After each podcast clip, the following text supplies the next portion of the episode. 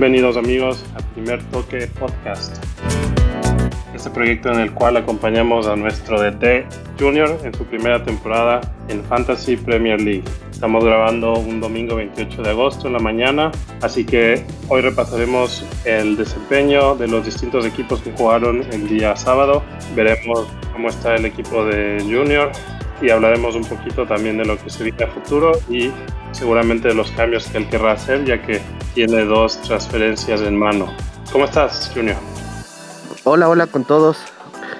Bueno, feliz siempre de grabar. Eso es lo más importante para este podcast, creo. Más, más allá de los resultados y más allá de lo que pase con la, con la Premier.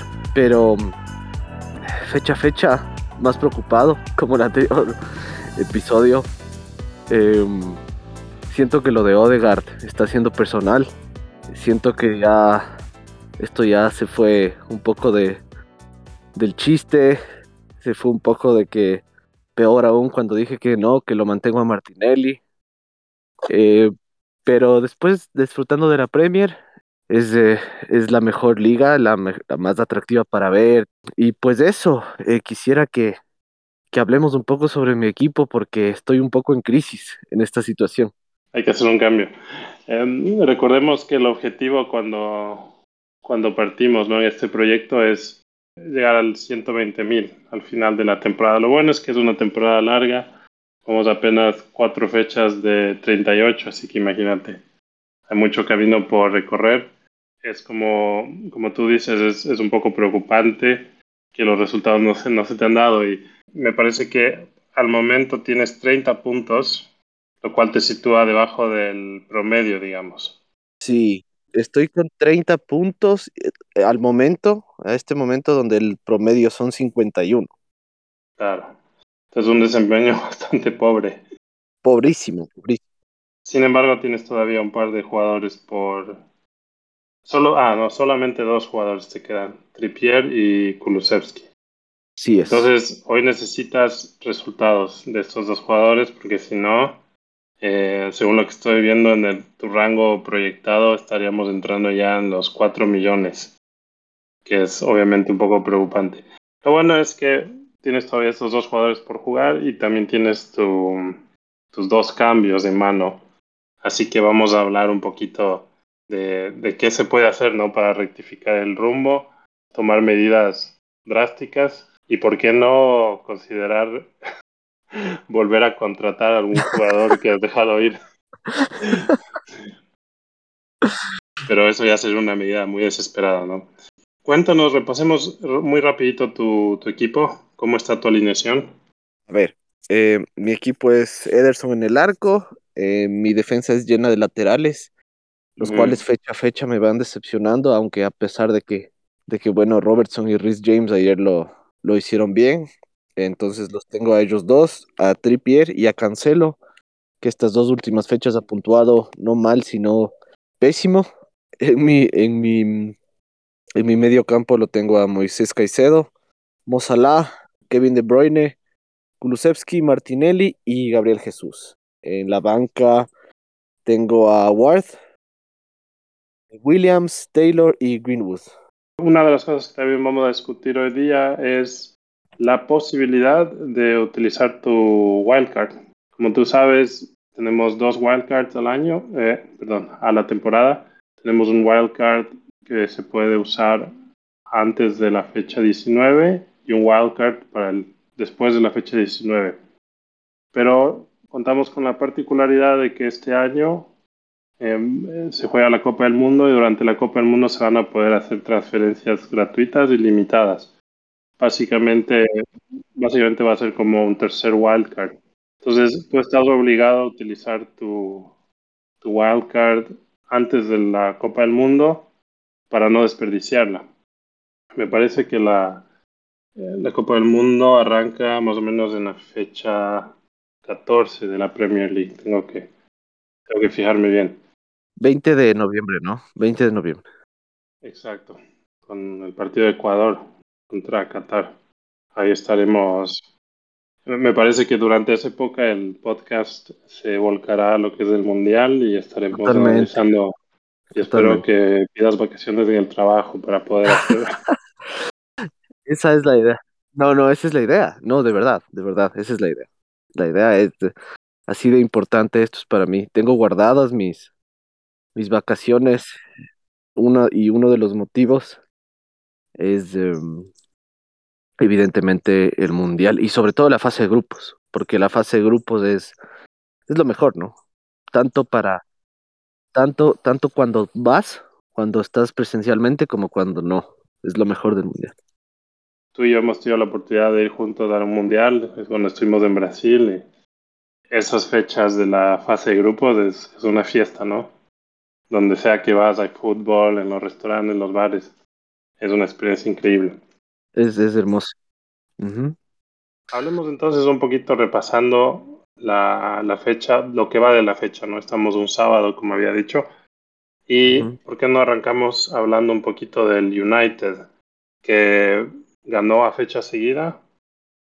¿Tú crees que ha enderezado el rumbo o todavía eres escéptico? ¿Traerías jugadores del United? Bueno, primero quiero decir que eh, la- la- los oyentes, la gente que nos escucha y nos sigue, deben darnos mérito y creo que ya deben tener una especie de perspectiva sobre lo que algo se sospecha de fútbol en este podcast, porque no sé si tú recuerdas, pero en el anterior episodio dijimos que no es, no es sorprendente si el United ganaría o, al- o al menos empataría. Sí, así fue. Y así fue. Y desde ahí está alzando vuelo como el ave fénix. Sí. Traer a alguien de, del United. em, yo creo que el mejor para traer es Bruno Fernández. Eh, Lisandro Martín, Lisandro Martínez es un buen defensa, ya tiene otra vez clean sheet. Em, pero al que más analizaría, no me podrías, no sé en qué precio está Bruno. Bruno debe haber caído de precio. eh, empezó en 10.5 millones, me parece. Así que debe estar rondando los 10.4, 10.3, si no me equivoco. Así que es una, es una buena opción. Está dentro del rango de jugadores como Sterling, por ejemplo, que también está por, ahí por los 10 millones. Yo creo que uno de los mejores para traer puede ser Rashford, que bueno, no, no metió gol en este último partido, pero tuvo un muy buen rendimiento en el partido contra el Liverpool, hizo gol y puede que, se esté, puede que esté entrando en forma, ¿no? Y tiene un precio de 6.4 millones, me parece. Entonces es Ah, bastante barato, económico para un, Sí, sí, sí. para un jugador que está hoy por hoy jugando de centro delantero prácticamente, porque el bicho está comiendo banca y el United todavía no ha comprado a un delantero. Están detrás de los pasos de Anthony, del Ajax. Creo que eh, Anthony ya había hecho incluso una despedida a sus fans del Ajax y se cayó la transferencia, ¿no? Parece que están aprovechándose el Ajax de la situación del United para sacar más plata. Imagínate que rechazaron una oferta de 90 millones de libras. Sí, sí, sí, sí, sí, lo vi. Lo que pasa es que Anthony, Anthony es de estos jugadores que tal vez puede ser un flop, siento yo. Claro, se está haciendo las cosas muy bien en la liga holandesa, pero no es lo mismo que una liga Premier, que la liga española. Entonces, es un, es un fichaje muy riesgoso, me parece a mí, para estar gastando esa cantidad de dinero. Pero la realidad es que el United necesita sí o sí un delantero. Pero ¿y el bicho? ¿Qué pasa? ¿Qué pasa con el bicho? El Claro. bicho dijo hace unos días que tiene unas declaraciones que hacer. Me parece Uf. que la semana que viene. Claro, o sea, la, la ventana de transferencia se termina, se cierra ahora el 31 de agosto. Así que mmm, no me sorprendería que anuncie que se va del United y que tire un par de palos a diestra y siniestra. Entonces, me parece que por eso es que el United está, está desesperadamente buscando un delantero, ¿no? Imagínate, 90 mi- millones me parece algo extremo para un jugador como Anthony, sin desmerecerlo, ¿no? No, Anthony es interesante. Sí, interesante, pero, o sea, 100 millones pagas por Lukaku, incluso así te puede ir mal. Ya, ya ves lo que pasó con Chelsea. Entonces, ¿tú crees que el United, eh, ahora que está enderezando el rumbo, es una buena opción, o sea, bueno para tener en cuenta, digamos. Sí, he visto un par de, eh, de otros equipos cuando tú eh, en la plataforma de la, de la Fantasy pones eh, el highest o el average, el promedio o lo más alto. Y hay gente que tiene a, a jugadores del United. Y por ejemplo, gente que tenía a Bruno Fernández, Diego Dalot, puntuaron altísimo. Es, eh, pero bueno, a Dalot no, no lo tendría porque me parece, me, me parece muy, muy, muy irregular. Sí, lo bueno de Dalot es el precio, ¿no? Me parece que está en 4.5 millones y es un lateral, se despliega bastante en el ataque y, y tuvo un muy buen partido contra, contra Liverpool y ahora también contra el Southampton hizo la asistencia, ¿no? Para el gol. Y el gol de Fernández fue exquisito, muy... O sea, este es el Fernández de hace un año, un año y medio, ¿no? Antes de que llegue el bicho. Eh, Antes de que llegue el bicho. Lo que pasa es que siento que eh, Fernández siendo portugués, Fernández siendo portugués, creo que siente más responsabilidad aún de como de pasarle la pelota a Ronaldo o de asistir a Ronaldo. Pero bueno, no, no sé, estoy, estoy especulando. Ah, es una especulación. Pero la realidad, o sea, si tú te pones a ver los fríos números, las estadísticas, la realidad es que el United colectivamente juega mejor sin Ronaldo. Y claro, o sea, Ronaldo va y te hace un hat-trick en ciertos momentos, pero eso no es sostenible sobre el tiempo, entonces por eso no, no tiene mucho sentido. Pero quiero saltar al siguiente partido, que obviamente a, a mí y a ti nos, nos interesa mucho el, el rendimiento del Brighton. Eh, que tuvo la particularidad de este partido contra el Leeds de que fue el debut como titular de Estupiñán, ¿no? Ya no entró al cambio, entonces se ve que se ve que el técnico Potter lo quiere, lo quiere en su once titular. Tuvo muy buen rendimiento, creo yo, Estupiñán. Con, por ahí tuvo un blooper que casi le cuesta un gol al Brighton. Entonces, obviamente, tiene que adaptarse un poco a la Premier League, tiene que adaptarse al equipo. Pero teniendo eso en cuenta, me parece que tuvo muy buen rendimiento. ¿Cómo lo viste tú, Estupiñán? Eh, muy bien. Tuvo un este blooper que dices tú que casi termina en, gol de Moreno, si es que, si es que recuerdo bien. Pero Estupiñán sólido, la verdad es que muy sólido. Eh, estoy gratamente sorprendido porque realmente no pensé que iba a tener tanta influencia en el equipo. Eh, no, no me refiero al liderazgo todavía, pero evidentemente no, pero sí influencia, o sea, mucha, mucha participación, muchísima participación. Eh, con, con, pases claros y con muchísima proyección. Esto, estos equipos como el Brighton tienen eso que a veces tienen estos jugadores eh, que son muy rápidos, muy potentes, como lo mencionábamos de Estupiñán, y pero le faltan les faltan esos delanteros de más categoría porque si tú revisas el partido Estupiñán hace centros atrás gana la raya de fondo mucho pero no hay quien la quien la empuje o quien la o quien la termine bien al menos entonces realmente sorprendido sorprendido con Estupiñán y feliz porque porque a nosotros como ecuatorianos realmente nos nos satisface y nos deja una buena sensación de cara a lo que va a ser noviembre.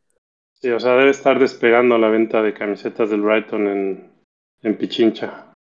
Me imagino. claro. Allá en Ecuador. Pero hablando un poco de las estadísticas, veo que Stupillán tuvo un uh, expected assist, cual quiere decir una eh, asistencias esperadas, 0.7. Así que estuvo muy cerca de hacer una asistencia como te digo, le falta un poco afinar el, algunos detalles. Eh, tú sabes que en un juego de equipo como el fútbol, uno tiene que crear una casi me, una memoria muscular, es lo que uno necesita. Eh, eh, a tal punto que tú ya sabes que tu compañero va a estar parado aquí o allá, en el segundo poste, entonces eh, yo creo que eso es lo que le falta un poco a Estupiñán y es una muy buena opción para el, el fantasy.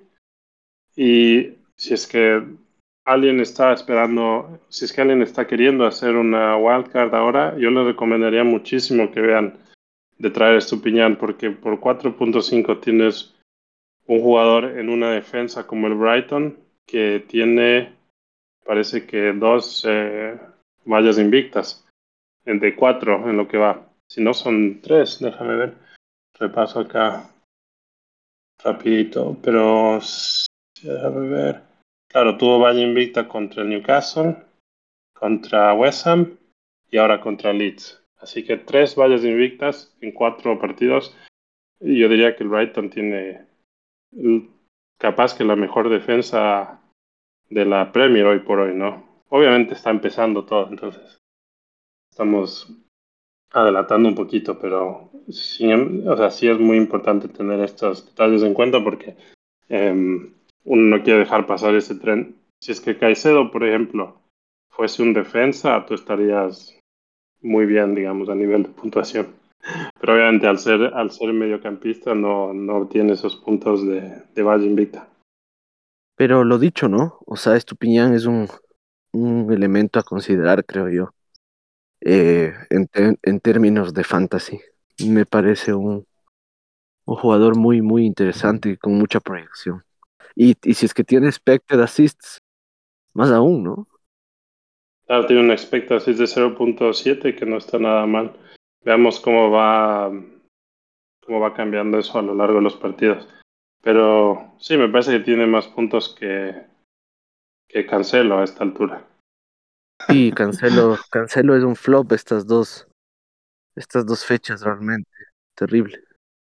hablemos del Chelsea, que cumplió una hazaña prácticamente, porque jugó la mayor parte del partido con 10 y aún así le ganó a este Leicester que no despunta, ¿no? Que no, no, despunta, no. Que, más bien está cayendo más y más de una crisis. Ya se confirmó el traspaso de Fofana al Chelsea, Ajá, al Chelsea eh, lo cual deja incluso mucho más decimada a la, a la defensa de Leicester que no, que creo que no ha hecho ninguna contratación de lo que yo tengo entendido eh, para reforzar su defensa, así que no sé, está, está muy preocupante esa situación para los hinchas del este. Pero el Chelsea bien, dos goles de Sterling, ¿verdad? Eh, asistencia de los laterales, de Rhys James y Cucurella, que muchos ya tienen a Cucurella, ya se lo trajeron, así que deben estar contentos de, de que está por fin haciendo puntos. Pero Rhys James cumpliendo, ¿no? O sea, cumpliendo a pesar de que el Chelsea está entregando goles sigue puntuando, incluso tuvo una, un tiro en el poste, eh, estuvo muy cerca de marcar y yo creo que con Fofana la defensa del Chelsea va a mejorar aún, así que para tener en cuenta, ¿no? Para considerar. Y Rich James es un jugador que no solo es de los baluartes de este Chelsea, sino eh, seguramente lo será de la selección de Inglaterra. Eh, pero cumpliendo, esta fecha cumpliendo y redimiéndose de lo que pasó la anterior. Hablemos un poquito de lo que fue la, la goleada histórica de Liverpool al Bournemouth, que igualó el récord de la Premier, que me parece que hay dos equipos más que lo tienen, me parece que uno de ellos es el United, que le hizo nueve goles al Ipswich. Ipswich eh, Town.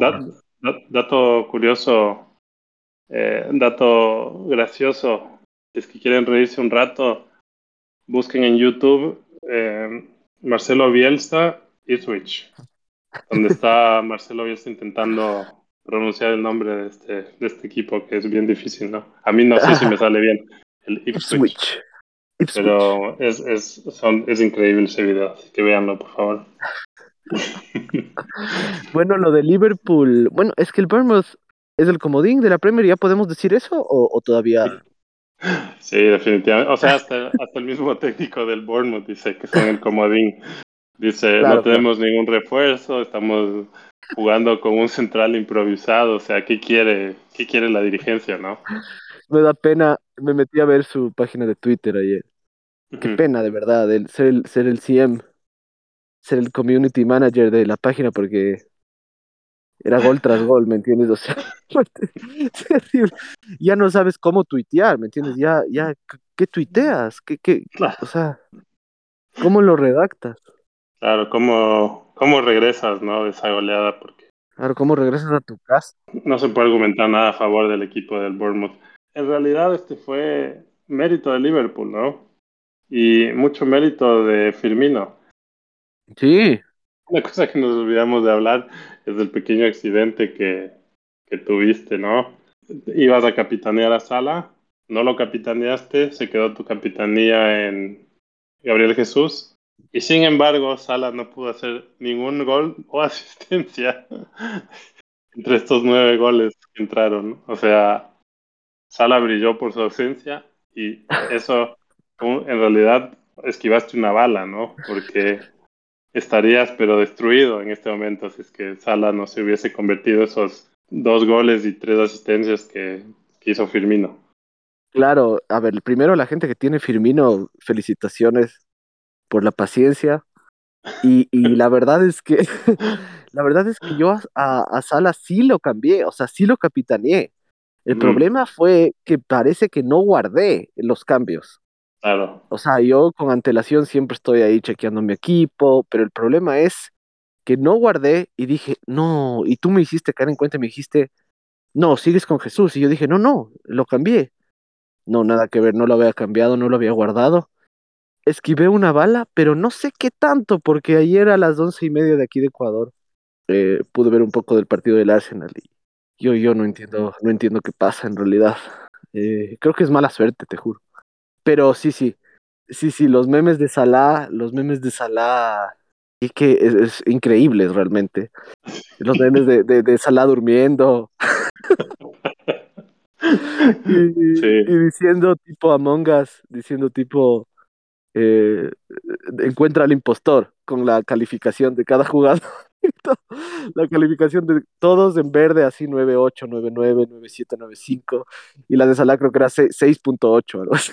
Sí, lo que pasa es que se comió como tres goles frente al arco, o sea, incluso Sí. él se reía, ¿no? Obviamente te puedes reír si es que tu equipo ya le está ganando por seis goles al contrincante, ¿no? Si es que no se estuviese jugando contra el United dos goles abajo, supongo que no se estaría riendo, ¿no? Supongo que ya estaría, ya estaría banqueándolo.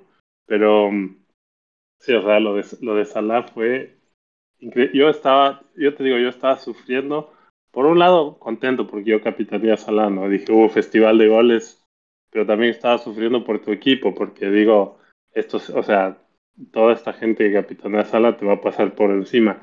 Entonces, después, cuando concluyó el partido, yo dije, ya está, o sea, tú tienes la capitanía en Jesús, Jesús hat-trick, y, y ya nos pasaste a todos por, por arriba.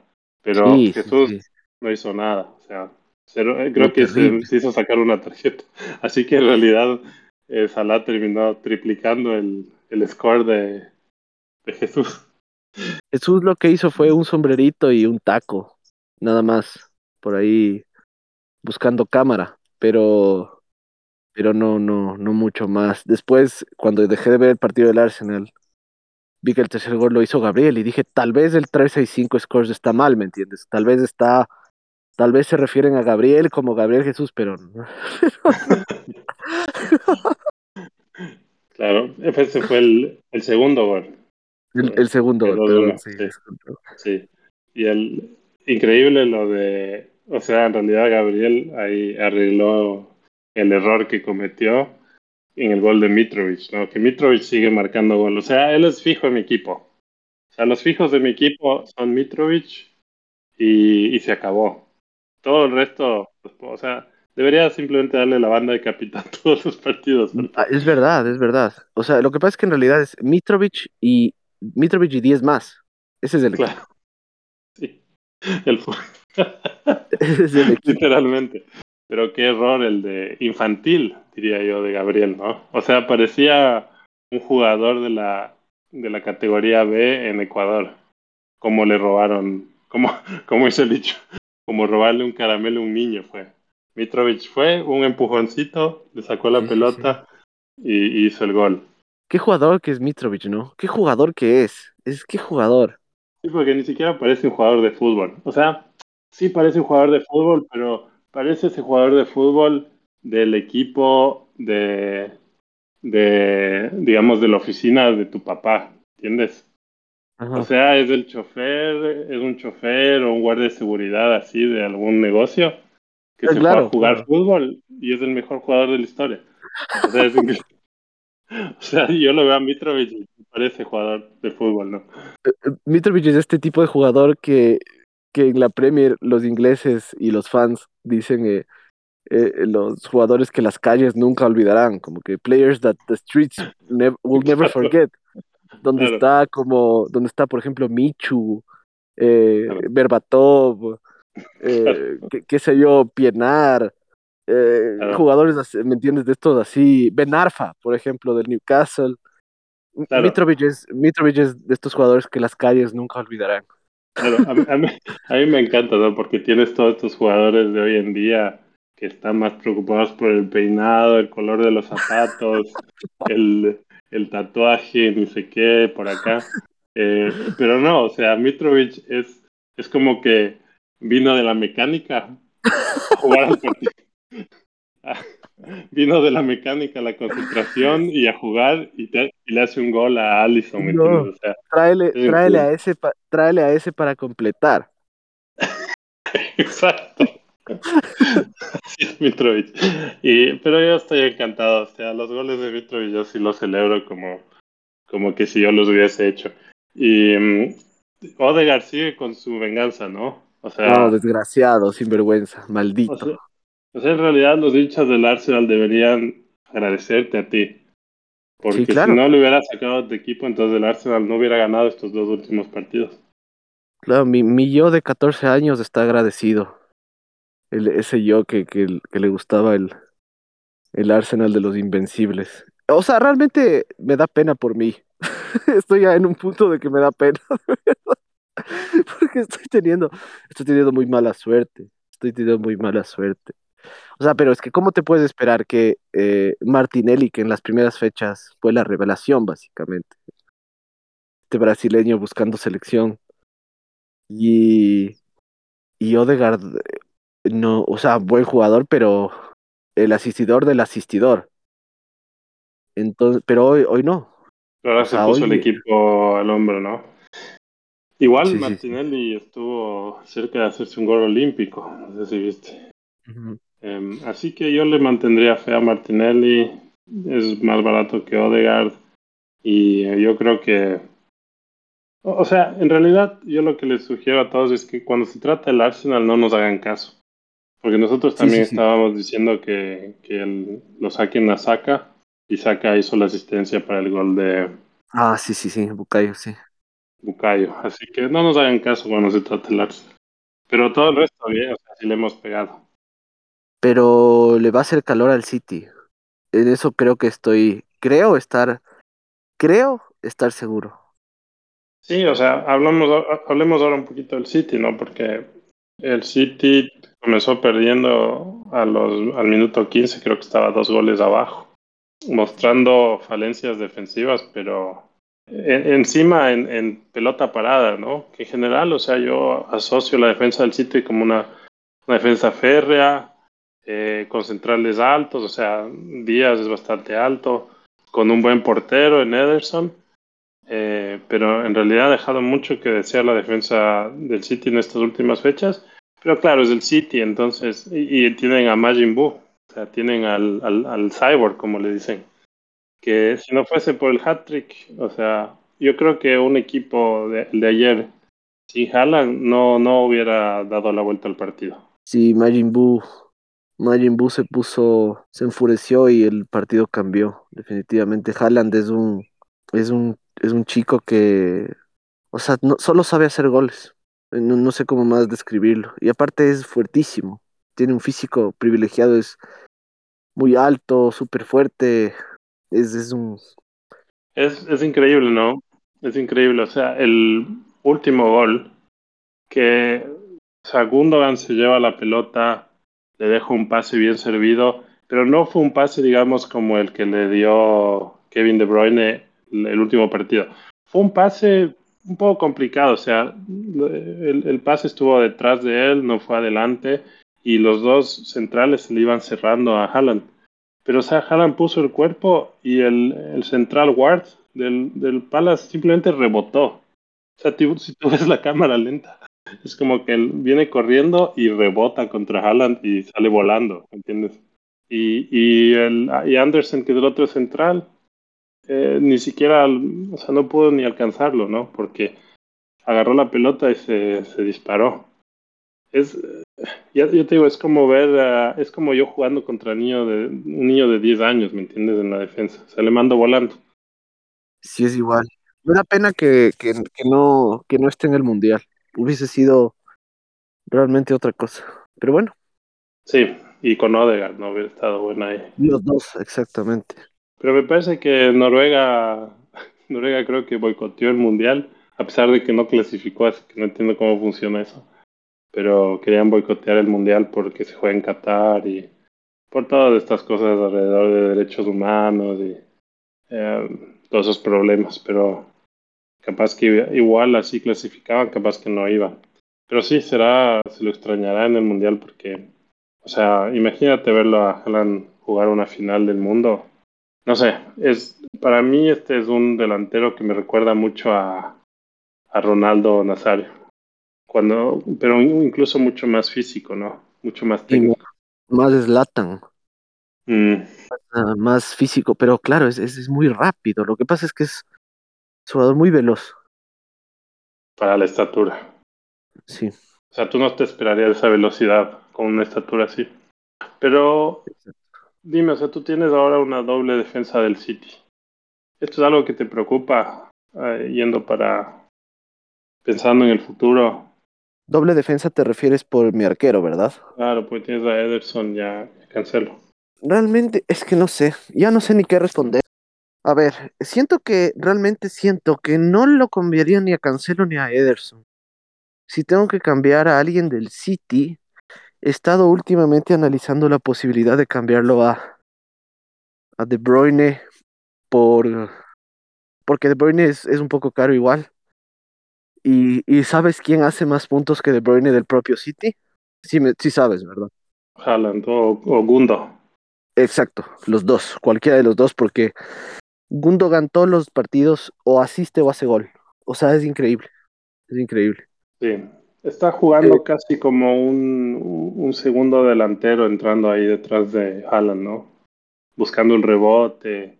Es, es un jugador que sabe posicionar muy bien y es un jugador con un gran remate, Kundogan. Y ya lo demostró hace do, dos temporadas. Un jugador muy bueno desde hace 10 años. Mm. Antes que salió eh, en el Dortmund, me acuerdo cuando cuando no, no sé si jugó también con Haaland, ¿no? Si fueron compañeros ahí. No, no sé si llegaron, pero. Mm. Pero me, me interesa, bueno, Haaland evidentemente me interesa muchísimo porque lo capitaneas a Haaland y ahí metes 21, 21 puntos, o sea, algo así, pero... Sí, y, y pero... sobre todo para, el próximo, para la próxima fecha que juega contra el Nottingham Forest, si no me equivoco, el City. El, el tema del wildcard, el tema del wildcard creo que va a ser, creo que va a ser mi aliado, la verdad, en un movimiento un poco desesperado. Sí, tenemos que tomarlo un poco con calma, ¿no? Porque acuérdate que tienes dos, dos transferencias gratuitas y siempre puedes meter un menos cuatro si es que necesitas hacer eh, cirugía ahí en tu equipo.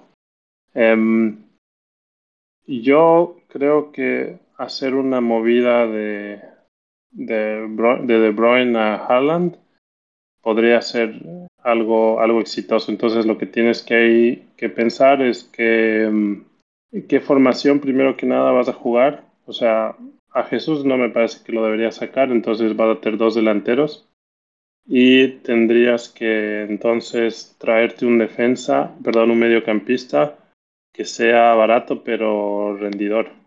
¿Cuánto cuesta Gundogan? Gundogan está en 7.6 o 7.7 porque estado subiendo de precio. Así que eso tienes que eso tienes que tener en cuenta porque otro movimiento que puedes hacer es bajar un De Bruyne a Gundogan, vas a tener como 5 puntos, 5 millones, un poco más. Eh, no, en realidad creo que sí, 5 millones vas a tener. Y eso lo puedes mover a otra posición, ¿no? podrías, por ejemplo, subir a uno de tus delanteros que los tienes en la banca y, traerte a un Mitrovic, traerte un Isaac. A propósito que Isaac, el jugador sueco, eh, se unió ahora al Newcastle eh, y es un jugador bastante interesante. No sé si tú has tenido la oportunidad de verle jugar. Yo lo he visto jugar a nivel selección en la, en la última Euro y es un jugador joven y que tiene mucha, yo creo que tiene mucho para crecer. Eh, y creo que va a dar algo de qué hablar en la Premier. De cualquier manera, si es que se usa el wildcard, creo que sería, creo que sería interesante hacerlo un episodio, ¿no? Como para ver cómo vamos, cómo vamos armando de nuevo. Exacto. Haríamos un episodio wildcard y también sería interesante ver lo que tiene la gente para, para decir, ¿no? Por ahí compartir un draft. Esto es lo que te recomiendo que hagas. Que tomes tu equipo, vayas a transferencias, saques a todos los jugadores y te pongas a ver, ok, con esta plata que tengo, ¿qué equipo me traería? Hazte un par de drafts, dos, tres, compara con lo que tienes ahora y, y en base a eso puedes tomar la decisión de si quieres hacer un wildcard o si quieres utilizar transferencias para llegar al, al equipo que, que, deseas. Porque como te digo, ha sido, ha sido bastante mala suerte. Digamos que la, la doble defensa del City no te ha rendido por, no sé, han, sido, han tenido un poco mal, mala fortuna, han tenido lesiones. Eh, Ederson por ahí no, no se ha desempeñado muy bien. Eh, has tenido mala suerte también con lo de Odegaard. Sí. O sea, tus movimientos para mí han sido lógicos a nivel transferencias, pero no te han dado los resultados, ¿no? Pero, por ejemplo, también ya puedes ponerte a pensar en traer a un Estupiñán en lugar de un Caicedo, o por qué no tener a los claro. dos. Claro. Para tener ahí, para redistribuir un poco tu, tu dinero, ¿no? Tal vez uno de los problemas que tuviste desde el principio es que tenías mucho dinero en el medio campo. Entonces, ahí se te hace un poquito difícil alcanzar ese otro delantero para traértelo o por ahí otra defensa. Um, yo creo que ha sido mucho de aprendizajes en estos últimos dos, perdón, en estas últimas cuatro fechas y en particular estos últimos dos partidos que te permitirían ya ir como encarar de una manera distinta y en, en, caso de que se haga un wildcard, ¿no?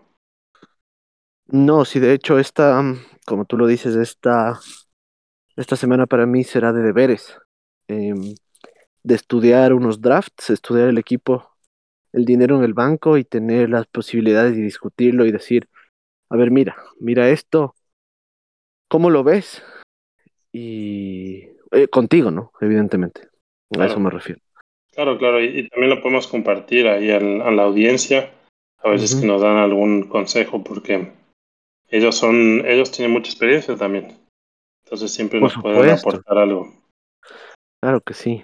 Eh, hay un patrón en, la, en, en el FPL de estos jugadores como que todo el mundo los tiene, los quiere, que todo el mundo los capitanea, por ejemplo, Haaland, Salah, Jesús, eh, eh, Cancelo es un jugador que mucha gente tiene también.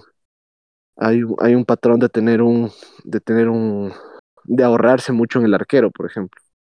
No tener, no tener un arquero muy, muy costoso para aprovechar esos puntos, para aprovechar esos puntos, más bien ese dinero en, en atacantes. Son cosas que vas eh, aprendiendo sobre la marcha, ¿no?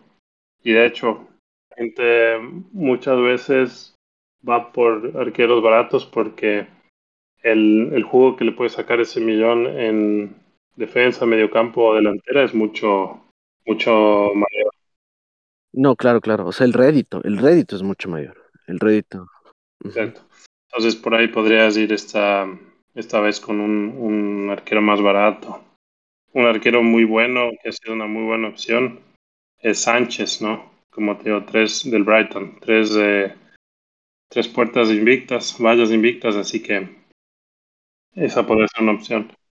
Sí, sí, Sánchez es un, Sánchez es un, y un arquero barato, obviamente. Sí. Eh, yo te digo, la defensa del Chelsea ahora con Fofana, Fofana cuesta 4.4 y yo espero que juegue de titular eh, porque hoy por hoy está jugando Rhys James de, de, central por derecha, así que seguramente caiga ahí Fofana y, y eso incluso hace de James un, un, jugador más apetecible porque va a empezar a jugar más de carrilero. en el, en el esquema de, de Tuchel. Así es su que posición, mm, es su posición natural. Su posición es su natural. posición natural, exacto.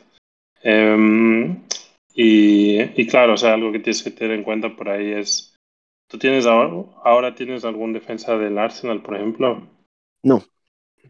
Claro, y eso podría ser también algo bueno. Traerse Gabriel me parece una muy, muy buena opción. Tiene muy buen juego aéreo.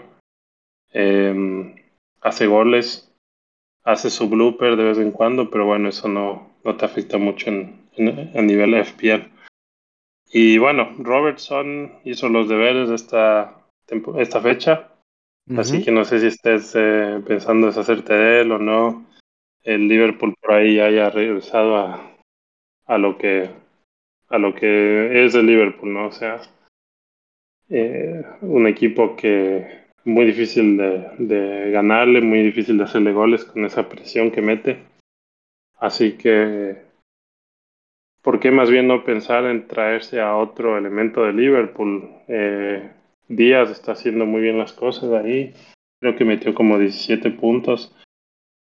Así que sí, son muchas, eh, muchas cuestiones para evaluar y para que tengas en cuenta si es que vas a hacer un, un wildcard, ¿no? Sí. Así que como tú dices, tienes que hacer los deberes. Hay que hacer los deberes, sí, de hecho lo haré. Eh, justo quería nombrarte a Díaz. Díaz es un jugador muy, muy, muy interesante a nivel realidad y a nivel eh, fantasy. Eh, increíblemente ayer hizo gol hasta Van Dyke. Y con lo, con lo de con lo de Robertson, em, sabes que creo que decidiré esto en la semana. Porque claro, lo que pasa es que jugaste con el Burnmouth y no creo que hay como medirlo mucho, pero hay que irlo. Voy, voy a analizar con fecha, daré, haré una spreadsheet, daré, haré los deberes, básicamente. Eso es lo que pasará. Estamos llegando ya al final del episodio. Me gustaría mm, aprovechar para agradecer a la gente que nos sigue. Eh, me llegaron un par de, de comentarios esta semana apoyándonos. Es, es algo que nos, nos eh, llena de alegría, obviamente. Nosotros hacemos esto porque nos gusta el fútbol, porque nos apasiona la Premier, pero es, está bueno saber que gente nos acompaña en este viaje y que nos apoya. Y eh, tenemos gente que se ha agregado también en la mini liga y quería hacer un repaso de cómo están las posiciones. Yo eh, empecé en primer lugar y bueno, ya he caído estrepitosamente porque también he tenido una, una semana no muy buena, no tan mala como la tuya, pero, pero en comparación a gente del, como es de la mini liga, es, estoy muy, muy atrás. Tenemos a Luis Santana que se ubica en el primer puesto con, con su equipo Let's Go, me encanta el nombre. Y un querido oyente del, del podcast, eh, Rodrigo, que nos ha mandado muchas veces saludos que es el DT de los Guachimingos, que se sitúa ya en el segundo puesto.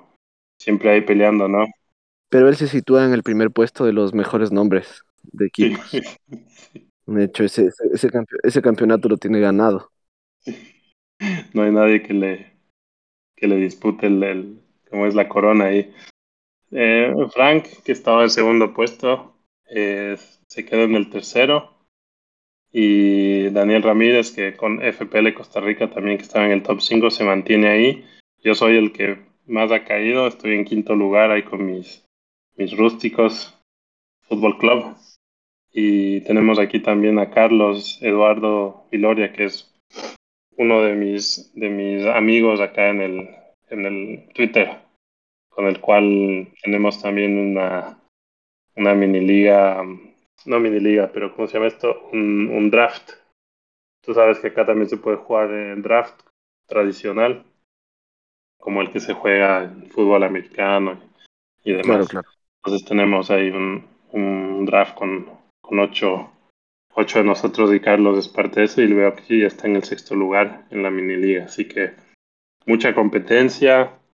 Eh, va a estar interesante ver cómo, cómo se desarrolla esto porque hay premios en, en juego, así que estaría, estaría bueno ver cómo será esa última fecha, ¿no? Pero nada, así están las cosas. Yo me despido, amigos. Un gusto, como siempre, hablar contigo, Junior. Eh, yo lo que te recomiendo es que te metas ganas y hacer las cosas como es, como dicen, con cabeza fría y corazón ardiente. Saludos a todos. Les agradezco por escucharnos y más la próxima semana. Genial. Ahí nos vemos entonces. Chao, chao.